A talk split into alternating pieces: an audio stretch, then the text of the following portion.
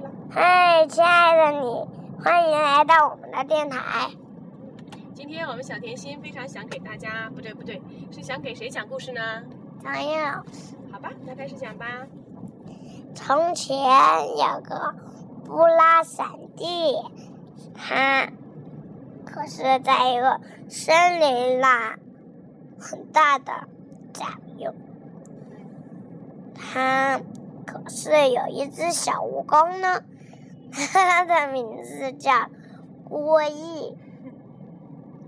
还有一个像公主一样很长头发的王子，他的名字叫黄成伟。他们俩就一起结婚，就是公主和王子。嗯，然后呢，他他们结完婚又生宝宝，宝宝生出来了，可是爸爸那个时候还不会照顾小宝宝，妈妈已经会了，然后爸爸可是会照顾小宝宝了，然后呢，爸爸都已经会给小宝宝梳辫子了，然后他就呼啦呼啦闪电，